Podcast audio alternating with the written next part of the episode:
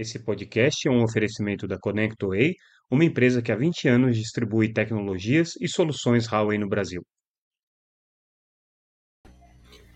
Olá pessoal, tudo bem? Aqui é Samuel Possebon, editor da Teletime. A gente está de volta com mais um Boletim Teletime, o nosso podcast diário com as principais notícias do mercado de telecomunicações. Hoje trazendo o que foi destaque nessa quinta-feira, dia 18, e a gente já começa com a bomba da noite. Na verdade, a notícia acabou de sair, até por isso que a gente está fazendo esse podcast um pouquinho mais cedo. Rodrigo Abreu vai deixar o comando da Oi, a sua função executiva como CEO da Oi. É, isso saiu em fato relevante, publicado pelo Conselho de Administração da companhia. O mandato do Rodrigo venceria é, agora no final de janeiro, mandato de dois anos, e de comum acordo, é, o Conselho e o Rodrigo Abreu decidiram não renovar esse contrato, portanto, ele, a partir é, do vencimento do contrato, agora no final do mês, não será mais é, o diretor executivo da empresa. Ele permanece como conselheiro e o fato relevante deixa bastante claro que ele vai continuar participando de maneira bastante ativa é, do trabalho é, de negociação com os credores, negociação com o governo para a conclusão do plano de recuperação judicial, que também, segundo fato relevante, vai ser apresentado no final desse mês. Então, essa é uma outra informação importante desse fato relevante. A Oi aí dando uma data para apresentação do, da versão definitiva, né? A gente já teve uma versão preliminar, mas uma versão definitiva do plano de recuperação. E aí é, certamente é, os trâmites vão seguir com a necessidade de aprovação desse plano é, pelo, pela, pela justiça, né, pelo, pelo, pelo juízo da recuperação judicial e depois é, Assembleia Geral de Credores. Mas, é, de qualquer maneira, a grande notícia da noite foi essa, esse desligamento aí do Rodrigo Abreu de suas funções executivas, e aí quem vai assumir essa, esse papel interinamente, não é interinamente, eles não estão usando essa palavra no plano, no, no, no fato relevante, mas é, a gente subentende que é temporário. É o conselheiro Matheus Bandeira, o Matheus Bandeira é conselheiro independente da Oi, e está é, tá claramente aqui definido que ele vai é, atuar como parte do corpo executivo da empresa até a conclusão do processo de recuperação judicial e Assembleia Geral de Credores e vai participar da seleção é, de um novo CEO. Isso está colocado aqui no fato relevante. Né? É, ele é, como eu disse, já é conselheiro da Oi, já é membro do conselho de administração, participa inclusive do comitê é, de, de gestão e RH da empresa é, e de contratações também, né, de, de é, é, é servidores, de funcionários para a Oi, uh, e tem uma trajetória aí que passa desde é, de uma secretaria de Estado no governo do Rio Grande do Sul, a, a, presidência da consultoria Falcone, que é especializada é, justamente em reestruturações de empresas, né? É, é, conselheiro da Vibra Energia, da Intelbras e da Marco Polo, então é, o Matheus Bandeira é, vai ser o CEO da Oi é, durante esse período, pelo menos, né? Daí depois é, vai ter a contratação no CEO definitivo no momento em que se concluir o processo de recuperação judicial.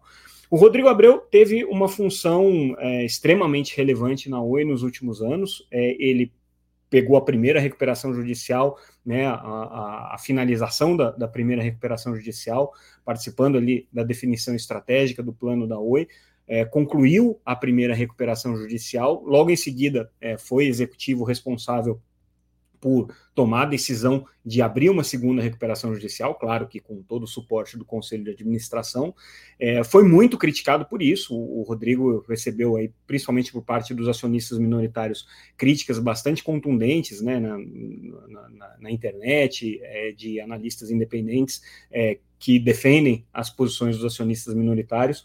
É, pelo fato né, de ter aberto a segunda recuperação judicial, de supostamente não ter dado toda a visibilidade necessária para a real situação que a Oi enfrentou quando concluiu a primeira recuperação judicial.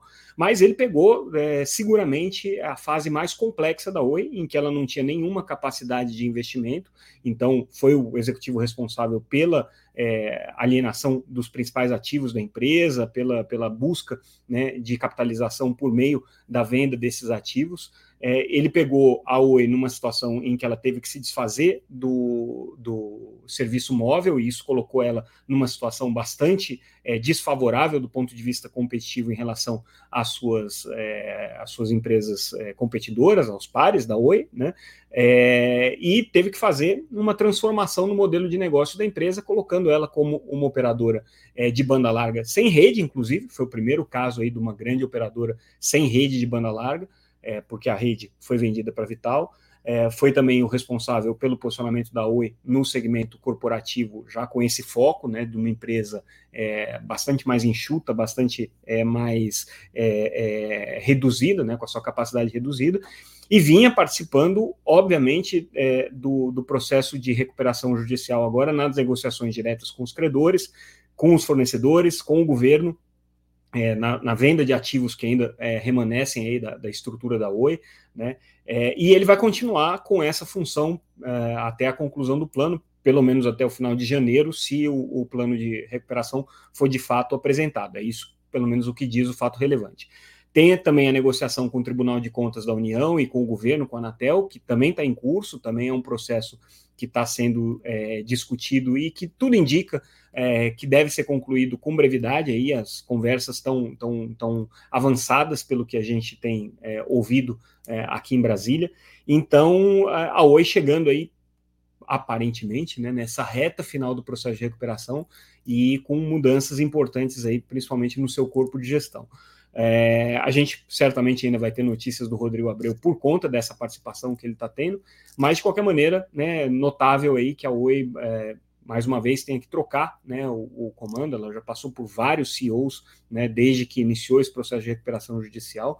É, só eu me lembro de cabeça aqui de quatro, pode ser até que eu esteja errando aí a conta, é, esquecendo de algum, mas é, já passou por, por, por processos é, bastante é, é, traumáticos de troca de comando, né? A gente torce para que essa saída do Rodrigo Abreu, do ponto de vista, pelo menos é, da, do funcionamento da empresa, da operação da empresa, não seja é, muito traumático e, obviamente, é, seja é, positivo aí para dar mais agilidade para o processo de recuperação judicial, para que esse processo possa se concluir de uma maneira mais, mais efetiva e mais rápida muito difícil para o Rodrigo ter que conciliar essas duas funções de executivo e, ao mesmo tempo, de negociador né, e, de, e de articulador do processo de recuperação judicial.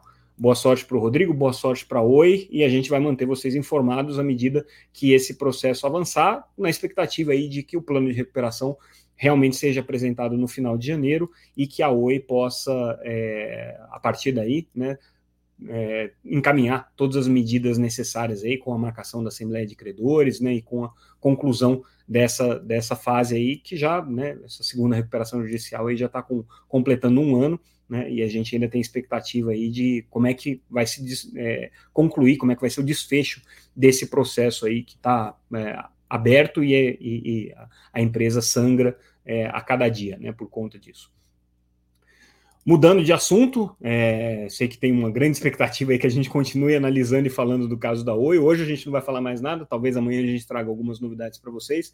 É, mas mudando de assunto, vamos falar agora é, de 5G, vamos falar do lançamento do, do da linha é, S24 da Samsung é, e uh, de todo o buzz, todo o barulho que está sendo criado com relação à inteligência artificial, porque esse é o primeiro smartphone que vem com é, um chip dedicado para para inteligência artificial, o, o processador é, da Qualcomm que tem essa, essa característica de atuar aí com foco em inteligência artificial, é, não no mundo inteiro, tá? Inclusive aqui no Brasil tem alguma discussão se todos eles vão estar com, com o processador da Qualcomm embarcado ou não, mas de qualquer maneira é, a Samsung está apostando muito em inteligência artificial como uma forma de se diferenciar, e aí hoje no lançamento é, da, do S24 é, na, na, loja da Claro. Em São Paulo, o presidente é, da, da Claro, unidade de é, mercado é, residencial, é, o, o, Paulo César Teixeira,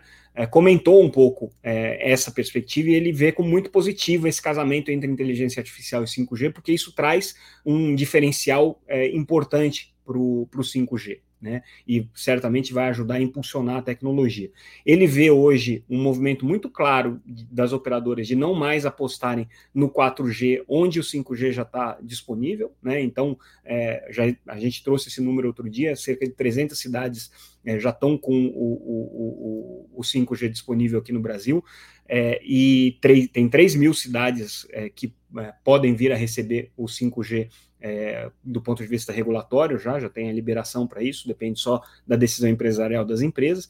É, e aí o, o, que o Paulo César Teixeira coloca é que ele vê nessas cidades né, um crescimento é, do 5G que não vai mais arrastar consigo o crescimento do 4G. Então vai ser um crescimento do 5G puro. E aí, falando em inteligência artificial, é, a gente traz a notícia exclusiva de que hoje é, o, foi feita uma diligência pelo gabinete do conselheiro Alexandre Freire, que está relatando é, a revisão do regulamento de segurança cibernética da Anatel, e ele pediu para as áreas técnicas da agência que em 90 dias elaborem um estudo sobre como que as operadoras de telecomunicações estão utilizando inteligência artificial. É um mapeamento, um levantamento é, das formas aí que estão sendo utilizadas, porque a preocupação dele é justamente né, é, os problemas que podem decorrer desse uso de inteligência artificial. Então, ele está propondo aí esse estudo para todas as superintendências e áreas técnicas da Anatel. Vai ser o primeiro estudo que a Anatel vai fazer debruçada aí sobre a questão da inteligência artificial. É, e aí, falando de 5G, a gente falou de inteligência artificial e de 5G, 5G, a TIM anunciou que está cobrindo agora com a tecnologia 5G 100% dos bairros de Belo Horizonte. A TIM tem tido essa preocupação de fazer uma cobertura extensiva nas cidades em que ela atua e Belo Horizonte não é diferente, então aí o anúncio da TIM de que já chega a 100% dos bairros de Belo Horizonte com a tecnologia 5G. Falando um pouco agora da transição da Anatel, a gente sabe que a agência é, e, e, o Ministério das Comunicações estão passando por mudanças por conta da troca na Secretaria é, de Telecomunicações. É, o secretário de Telecomunicações já anunciado vai ser o Hermano Tércios, que era superintendente de fiscalização da Anatel. Ele já foi exonerado da Anatel, já não está mais é, é, como, como é, superintendente da agência, né?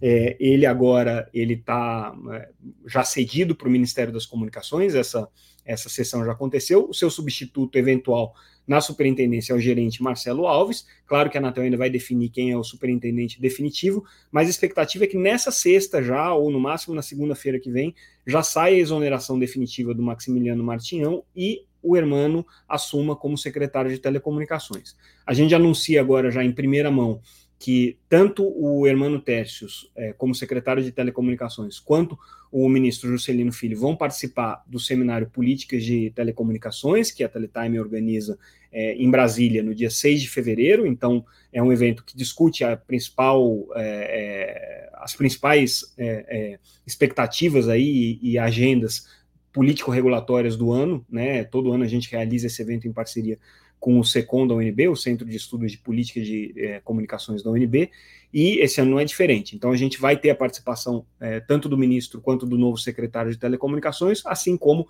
do presidente da Anatel também, e uma novidade é a participação é, da, da conselheira é, da Anacom, que é a agência é, reguladora em Portugal, a Patrícia Gonçalves. Ela é também vice-presidente do Corpo de Reguladores é, Europeus e ela vai participar do evento, vai fazer uma palestra lá para falar um pouco sobre o papel da agência reguladora nesse novo ecossistema digital, como é que está acontecendo na Europa e o que, que pode acontecer no Brasil também. Falando em mudanças na Anatel, a gente traz uma matéria com é, o levantamento de como é que está o quadro de servidores da Anatel. Né? A Anatel ela tem cedido muitos servidores para o governo, ela já tem perdido muitos servidores é, por conta de aposentadorias, né, e obviamente de falecimentos que acabam acontecendo.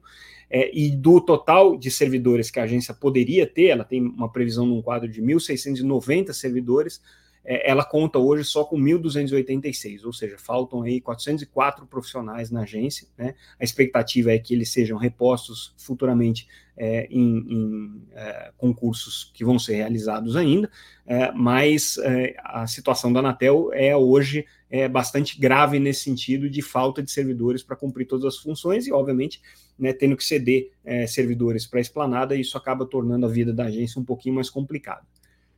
Outra notícia que a gente traz é o, a agenda regulatória da, da Associação NEL, que representa pequenos e médios é, provedores. A gente fez uma matéria é, para apontar, para que as, as, associações apontem é, quais são as suas principais demandas para esse ano. E no caso da ANEL, é, todas as apostas na competição no segmento de espectro, com plano geral de metas de competição, uso do, da faixa de 6 GHz e regulamento é, de, de uso de espectro, que são tanto o PGMC quanto o regulamento de uso de espectro estão em processo de consulta pública, e o uso da faixa de 6 GHz é a decorrência da decisão da agência de, é, indo é, na, na, última conferência de radiocomunicação de Nubai, é, considerar a possibilidade de divisão dessa faixa é, entre os serviços de 5G e os serviços de Wi-Fi. Então, essas são as três principais preocupações da ANEL, não por acaso é a principal preocupação da Anatel também, e deve ser o grande tema de discussão do ano, é como é que é, o mercado de telecomunicações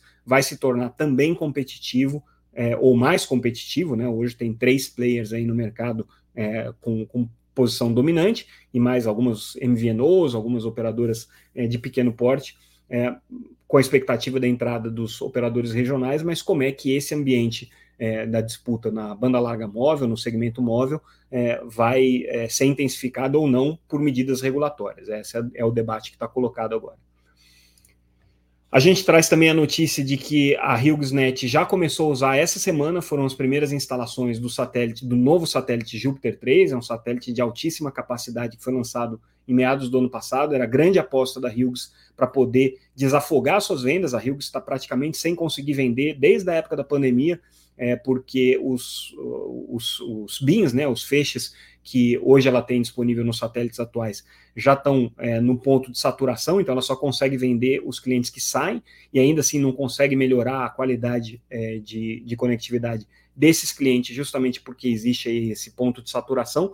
Com o novo satélite Júpiter, Júpiter 3, que é um satélite que é, vai ter uma capacidade agregada aí de 500 gigabits por segundo, né? Claro que nem tudo isso alocado para o Brasil, mas é, deve dar aí para a empresa pelo menos 50% a mais de capacidade aqui no Brasil, essa é a expectativa, é, e aí eles devem reposicionar o seu produto de banda larga para fazer frente à competição que eles têm já com a Viasat, já faz algum tempo, mas principalmente com a Starlink agora, né, eles estão num nicho ali muito mais focado é, no atendimento de áreas rurais e, e, e, um segmento de um pouco menor poder aquisitivo, é, mas agora com o Júpiter 3, a expectativa é que a competição no mercado de banda larga via satélite se intensifique, porque a Hughes volta a ter capacidade para vender e volta a ter capacidade para fazer planos mais agressivos.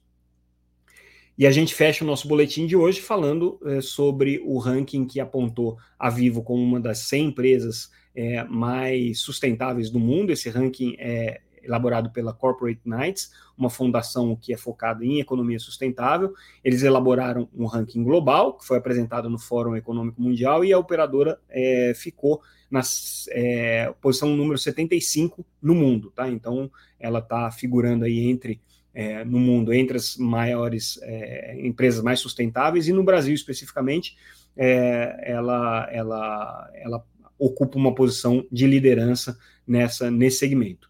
É, a outra empresa que ocupa uma posição relevante aí no ranking de é, empresas sustentáveis é o Banco do Brasil, que aqui é, é, é ocupa o sexto lugar.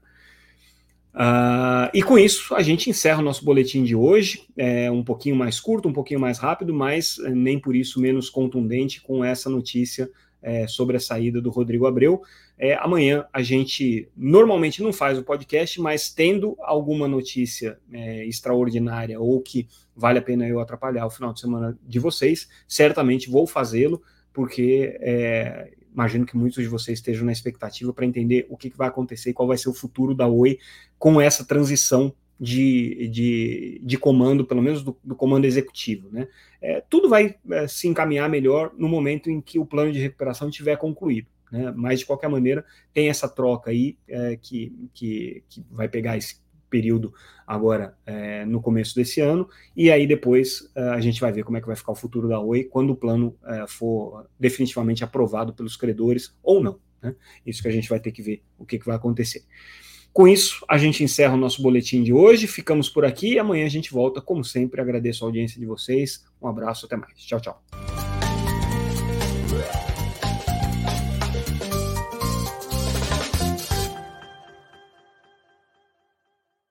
Esse podcast é um oferecimento da ConnectWay, uma empresa que há 20 anos distribui tecnologias e soluções Huawei no Brasil.